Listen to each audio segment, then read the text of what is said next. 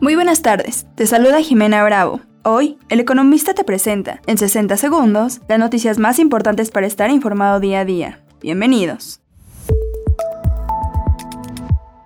En primer plano, a casi un año y medio del anuncio de la venta de Banamex y luego de las especulaciones de las últimas semanas por las acciones del gobierno hacia Grupo México, el estadounidense Citigroup anunció que lanzará una oferta pública inicial en el mercado de valores, la cual se llevará a cabo hasta el 2025.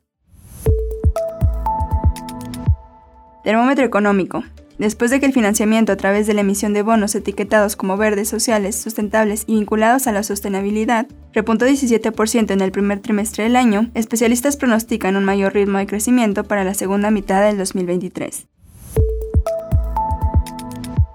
Empresas y negocios. Por medio de un decreto, el presidente Andrés Manuel López Obrador busca que el organismo público descentralizado, Caminos y Puentes Federales de Ingresos y Servicios Conexos, agregue a sus actividades la construcción y la operación de sistemas de telepeaje propio de la infraestructura que tiene a cargo y para terceros. Regístrate en www.diceoperaciones.com y conoce las soluciones financieras DC para la falta de liquidez en tu empresa. DC a tener los recursos que tu negocio necesita. Mantente informado con El Economista. No olvides seguirnos para no perderte tus 60 segundos de noticias. Hasta mañana.